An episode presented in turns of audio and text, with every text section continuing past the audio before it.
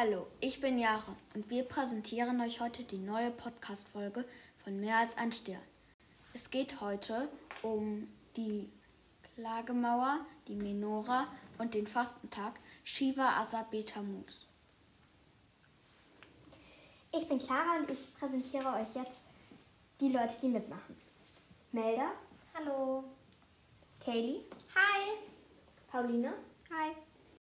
Greta. Hi. Sophia. Hallo. Und Annabelle. Hi. Hallo, ich bin Jona und gehe in die 5b am Gymnasium Eversten. Auch meine Klasse hat etwas für die fünfte Folge des Geo-Podcasts zum Judentum aufgenommen.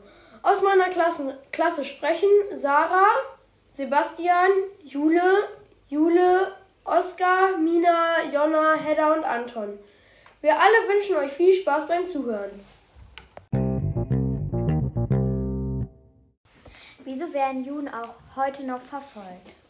Viele Leute sehen Juden als Feinde. Es begann schon früher, dass Juden verfolgt wurden. Sie waren gute Kaufleute, besser als die anderen und verdienten so viel Geld. So begann ein Hass gegen Juden. Sie werden verfolgt, ermordet und so weiter. Im Zweiten Weltkrieg kam es zur Eskalation. Fast alle Juden kamen in Konzentrationslager, um dazu ermordet werden. Dieser Hass besteht auch heute noch, deswegen werden Juden heute noch verfolgt.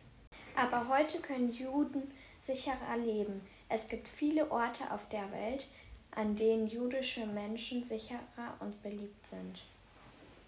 Gibt es überhaupt noch Juden in Deutschland? Natürlich gibt es noch Juden in Deutschland, auch in Oldenburg. Aber seit dem Nationalsozialismus wurden viele Juden in Deutschland ermordet oder vertrieben. Deshalb gibt es nicht mehr so viele Juden, die in Deutschland leben, wie damals. Wie viele Juden leben eigentlich noch in Deutschland? Es gibt noch ungefähr 100.000 Juden in Deutschland. Die meisten Juden kann man nicht erkennen. Sie leben größtenteils in Berlin. Wisst ihr eigentlich, wo die Klagemauer steht? Nein. Was ist die Klagemauer eigentlich? Die Klagemauer ist eine Mauer, bei der Juden und Touristen Gebete auf Zettel schreiben und sie in die Ritzen der Mauer stecken. Die Klagemauer ist 48 Meter lang und 18 Meter hoch. Ach so, die Klagemauer, die steht in der Altstadt. Aber in welcher Altstadt die Klagemauer Westernwall steht, weiß ich nicht genau. Die steht mitten im Zentrum von Jerusalem. Jerusalem liegt in Israel. Warum beten die Juden nur an einer Mauer? Sie beten an einer Mauer, weil der zweite Tempel die Römer in Brand gesetzt hat. Die Mauer ist ein Überrest von dem zweiten Tempel, der 70 Jahre nach Christus von den Römern zerstört wurde. Ah, stimmt.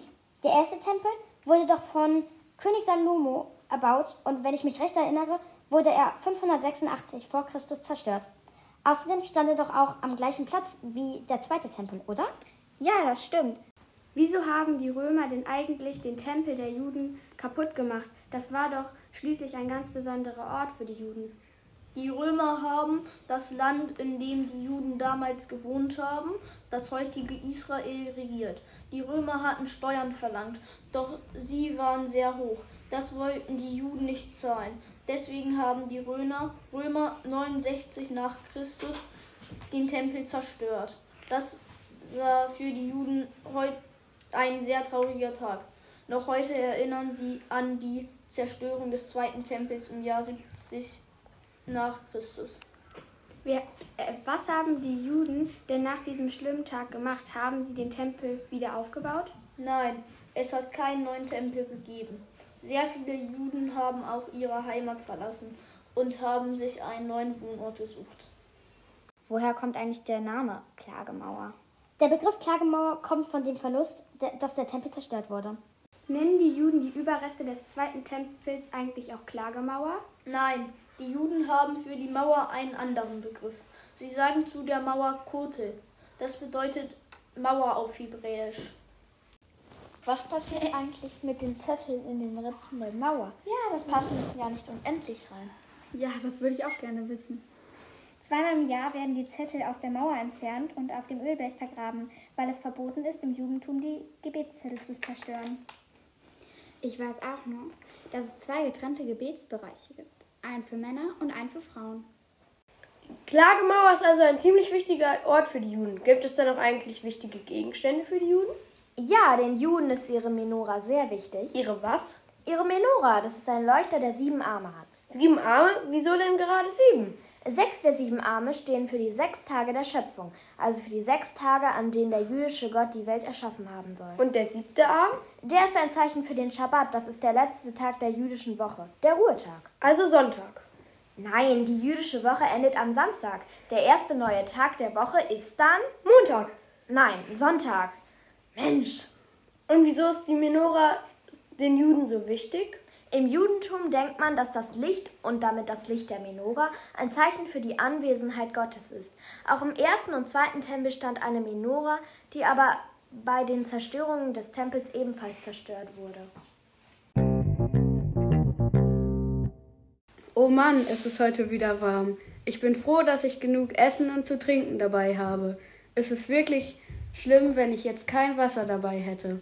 Oh ja, ich kann mir auch nicht vorstellen, wie es wäre, nichts trinken zu können. Wusstet ihr, dass die Juden an einem bestimmten Tag von Sonnenaufgang bis Sonnenuntergang nichts essen? Wirklich? Warum machen die das denn? Sie erinnern damit an den Durchbruch durch die Jerusalemer Stadtmauer und an die Zerstörung der beiden Tempel in Jerusalem im Jahr 586 vor Christus und 70 nach Christus. Wann machen die das denn? In diesem Jahr liegt der Fastentag auf dem 26. Juni. Im jüdischen Kalender ist das der 17. Tammuz im Jahr 5781. Wenn ihr erfahren möchtet, wieso die Juden einen anderen Kalender haben als wir und wie dieser funktioniert, dann hört euch doch noch einmal die zweite Folge unseres Podcasts an.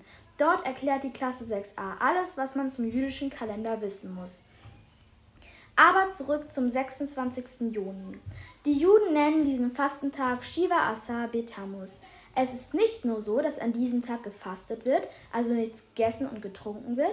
Für die, jüdische, für die jüdischen Menschen beginnt an diesem Tag auch eine dreiwöchige Trauerzeit. Drei Wochen? Das ist wirklich lang. Was passiert denn in diesen drei Wochen? Es gibt ein paar Regeln.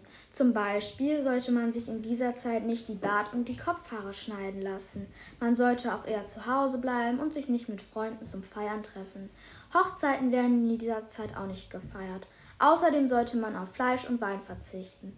Eine neue Wohnung sollte man zum Ende der Trauzeit auch nicht beziehen, neue Klamotten kaufen, Juden dann für gewöhnlich auch nicht, und man darf nicht aus Vergnügen baden. Wie? Man darf nicht duschen?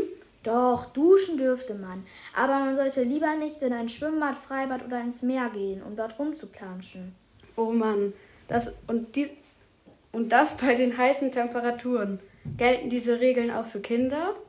Nein, Kinder müssen sich erst nach ihrer Aufnahme in die jüdische Gemeinde mit 13 bzw. 14 Jahren an die Regeln halten. Jüngere können aber in der Trauerzeit einfach mal auf Süßigkeiten verzichten. Das ist ja dann auch eine Form des Fastens. Vielen Dank fürs Zuhören. Wir hoffen, dass ihr auch die nächste Folge hören werdet. Die nächste Folge beschäftigt sich mit dem Gedenktag Tubav.